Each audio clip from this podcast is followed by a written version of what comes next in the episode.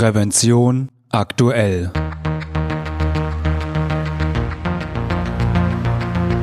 Ihr Podcast für Sicherheit und Gesundheit bei der Arbeit. Herzlich willkommen und hallo zu einer neuen Folge von Prävention aktuell, dem Podcast für Sicherheit und Gesundheit bei der Arbeit.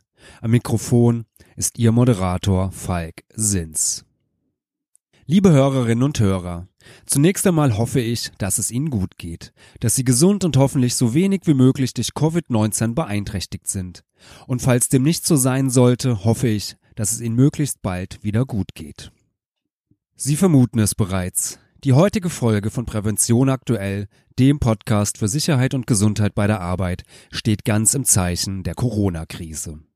Besser gesagt, in einem ihrer speziellen Auswirkungen auf das Berufsleben, dem Homeoffice. Gezwungenermaßen entdecken deutsche Firmen plötzlich das Homeoffice für sich. Für viele Unternehmen und ihre Mitarbeiter ist die Arbeit von zu Hause aus Neuland und wirft nicht nur organisatorische Fragen auf. Einige dieser Fragen wollen wir in dieser Folge beantworten. Vor dem Corona-Ausbruch musste ein Homeoffice-Arbeitsplatz deshalb dieselben Anforderungen an einen sicheren und gesunden Bildschirm-Arbeitsplatz erfüllen wie ein Arbeitsplatz im Betrieb.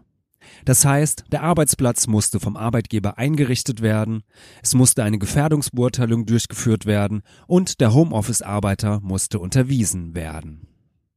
Der Corona-Ausbruch hat jedoch dazu geführt, dass jetzt massenhaft Menschen im Homeoffice sind, die sonst täglich in einem Büro gearbeitet hätten. Das heißt, die Arbeitgeber haben so kurzfristig gar keine Möglichkeit gehabt, jeden dieser provisorischen Homeoffice-Arbeitsplätzen einzurichten, eine Gefährdungsbeurteilung durchzuführen und ihre Beschäftigten zu unterweisen. Das sollte übergangsweise kein Problem sein, da es sich aus Arbeitsschutzsicht dann um mobiles Arbeiten handelt. Die Regelungen und Empfehlungen für Bildschirmarbeitsplätze gelten auch dann.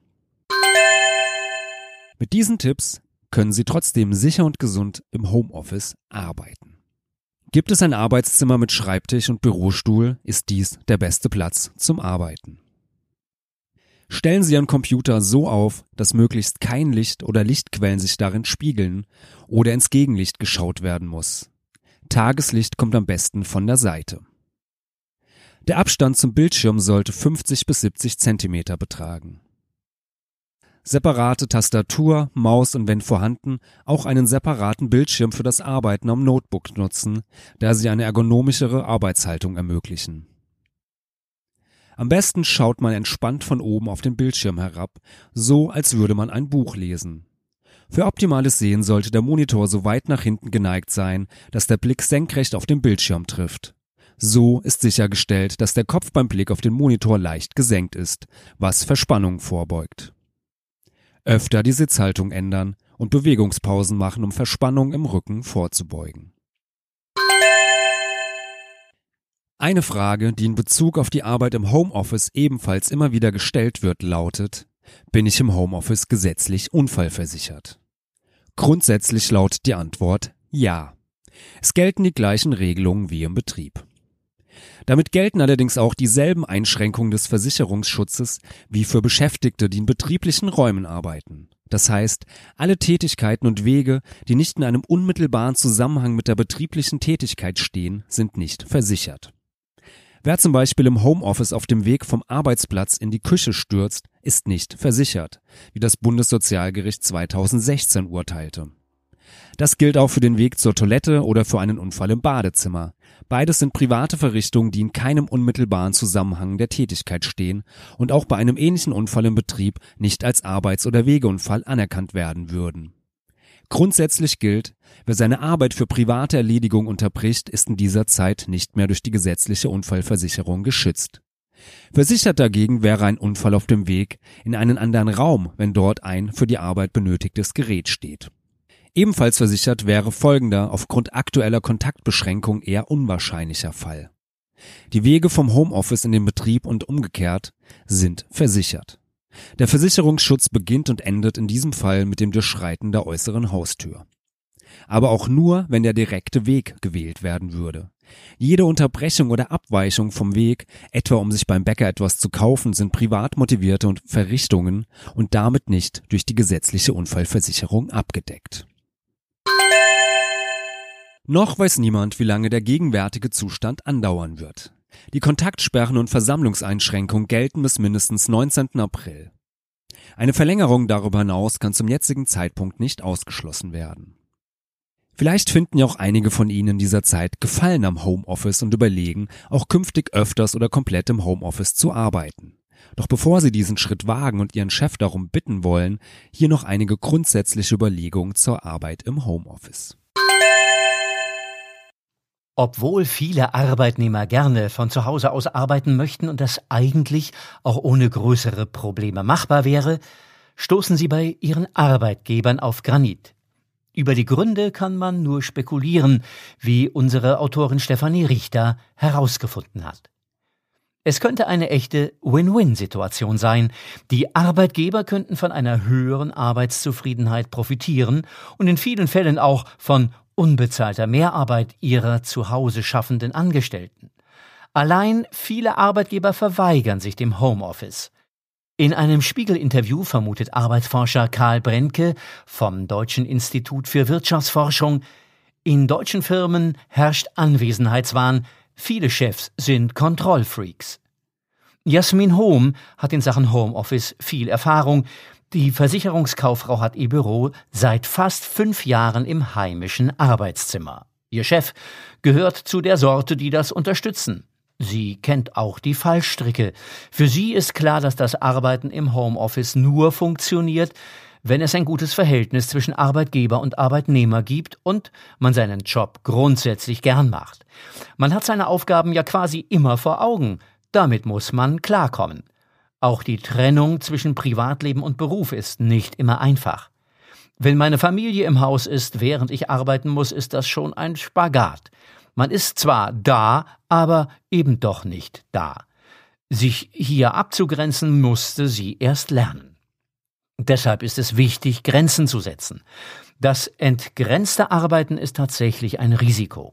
Ein Schweizer Forscherteam nahm die Bedingungen von Heimarbeitern unter die Lupe und fand heraus, dass mehr als jeder Zehnte von den Befragten regelmäßig nach 22 Uhr arbeitet und Wochenendarbeit Usus ist. Hier wird nachgearbeitet, was tagsüber oder unter der Woche nicht geschafft wurde. Dass das auf Dauer an den Kraftressourcen zehrt, liegt auf der Hand. Ein hohes Maß an Selbstdisziplin und Eigenmotivation ist nötig, damit die Heimarbeit nicht zur Belastung wird. Auch Jasmin Hom weiß das. Wenn ich krank bin, neige ich dazu, mich doch durchzubeißen und wenigstens ein bisschen was wegzuschaffen. Überstunden sind außerdem die Regel. Die bessere Vereinbarkeit von Familie und Beruf war für Jasmin Hom die primäre Motivation, sich einen Heimarbeitsplatz zu wünschen. Aber auch Singles können der freien Zeiteinteilung viel abgewinnen. Die Möglichkeit, in Ruhe konzentriert arbeiten zu können, Zeit fürs Pendeln einzusparen und nebenbei dadurch die Umwelt zu entlasten, Arbeitszeitautonomie, all das spricht für die mobil flexible Arbeit. Nicht für alle ist diese Arbeitsform jedoch geeignet. Manche brauchen einfach den direkten Austausch mit anderen, Flurfunk inbegriffen. Sie würden in den eigenen vier Wänden regelrecht vereinsamen. Ist für den einen die freie Zeiteinteilung ein Segen, erweist sie sich für den anderen als Fluch, da überall Ablenkungen lauern. Wieder andere geraten an den Rand der Selbstausbeutung. Deshalb ist eine realistische Selbsteinschätzung der eigenen Ressourcen genauso wichtig, wie auch auf gute äußere Bedingungen zu achten. Stimmen die Rahmenbedingungen, kann Heimarbeit gut funktionieren und sogar zu mehr Lebenszufriedenheit führen. Außer der grundsätzlichen Frage, ob jemand vom Typ her mit der Arbeit im Homeoffice glücklich werden kann, spricht also viel dafür und wenig dagegen, diese Arbeitsform noch mehr Menschen zu ermöglichen. Sollte man also gesetzliche Vorgaben machen, wie in den Niederlanden und Unternehmen so zu mehr Flexibilität zwingen? Arbeitsforscher Klaus Brenkipp glaubt, dass sich das über kurz oder lang über den Markt regeln wird. Wer als Arbeitgeber attraktiv bleiben will, kann sich derartigen Arbeitsformen nicht dauerhaft verschließen. Aber auch im Homeoffice gelten die gängigen Regelungen zum Arbeitsschutz. Das heißt, das heimische Büro muss nicht nur den Anforderungen eines normalen Bildschirmarbeitsplatzes genügen, Der Arbeitgeber muss auch eine Gefährdungsbeurteilung zu physischen und psychischen Belastungen durchführen lassen. Ebenso gilt die Unterweisungspflicht. Das bedeutet, der Vorgesetzte oder die von ihm beauftragte Person muss in die eigene Wohnung oder das eigene Haus und kontrolliert, ob der Telearbeitsplatz im Sinne der Arbeitsstättenverordnung eingerichtet ist. Das Homeoffice ist auch in der neuen Arbeitsstättenverordnung ein zentrales Thema. Diese ist zum Jahresbeginn ja reformiert worden. Die Änderungen betreffen vor allem die Regelungen für Bildschirmarbeitsplätze und das Homeoffice. Die zentrale Neuerung der neuen Fassung ist die Aufnahme der Bildschirmarbeitsverordnung in die Arbeitsstättenverordnung. Gleichzeitig wird im Entwurf unter Paragraph 2 Absatz 7 erstmals der Telearbeitsplatz definiert. Demnach gelten als Telearbeitsplatz, wie der Gesetzgeber das Homeoffice nennt, nur Heimarbeitsplätze, für die mit dem Arbeitgeber eine feste wöchentliche Arbeitszeit und die Dauer der Einrichtung festgelegt wurde. Das ist im Arbeitsvertrag festzuhalten. Außerdem muss der Arbeitgeber die benötigte Ausstattung des Telearbeitsplatzes wie Möbel und Arbeitsmittel zur Verfügung stellen und entsprechend einrichten.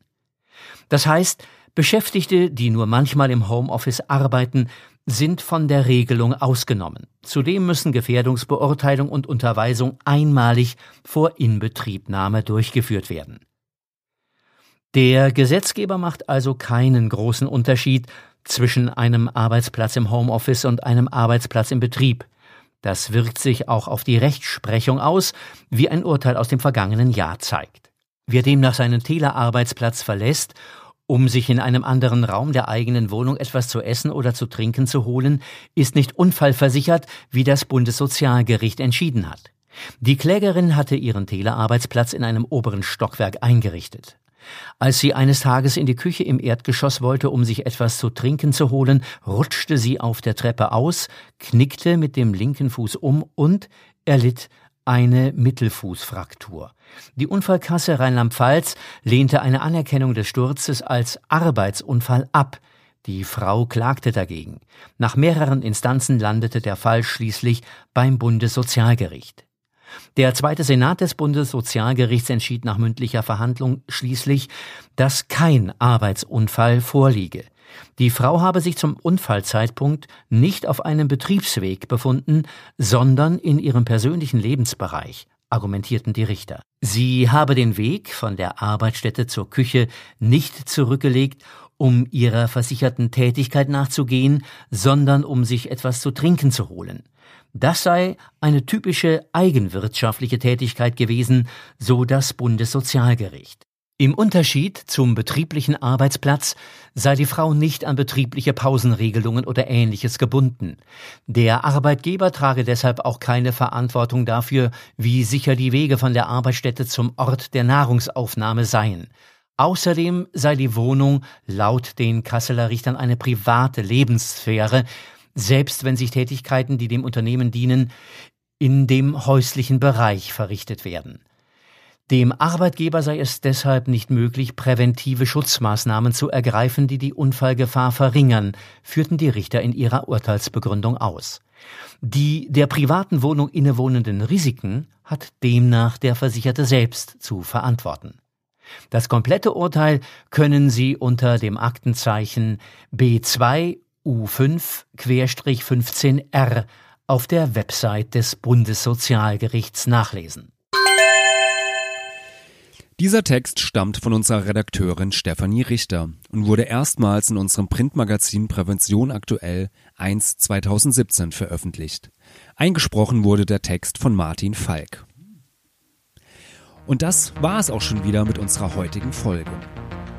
Liebe Hörerinnen und Hörer, ich hoffe, diese Folge hat Ihnen gefallen und hilft Ihnen weiter in Ihrem Arbeitsalltag. Und vielleicht haben Sie auch Anregungen, über welche Themen wir in diesem Podcast einmal reden sollten. Wir freuen uns über Ihr Feedback.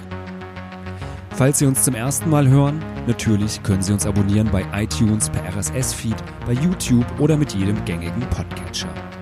Und natürlich würden wir uns über eine positive Bewertung freuen, wenn Ihnen diese Folge gefallen hat.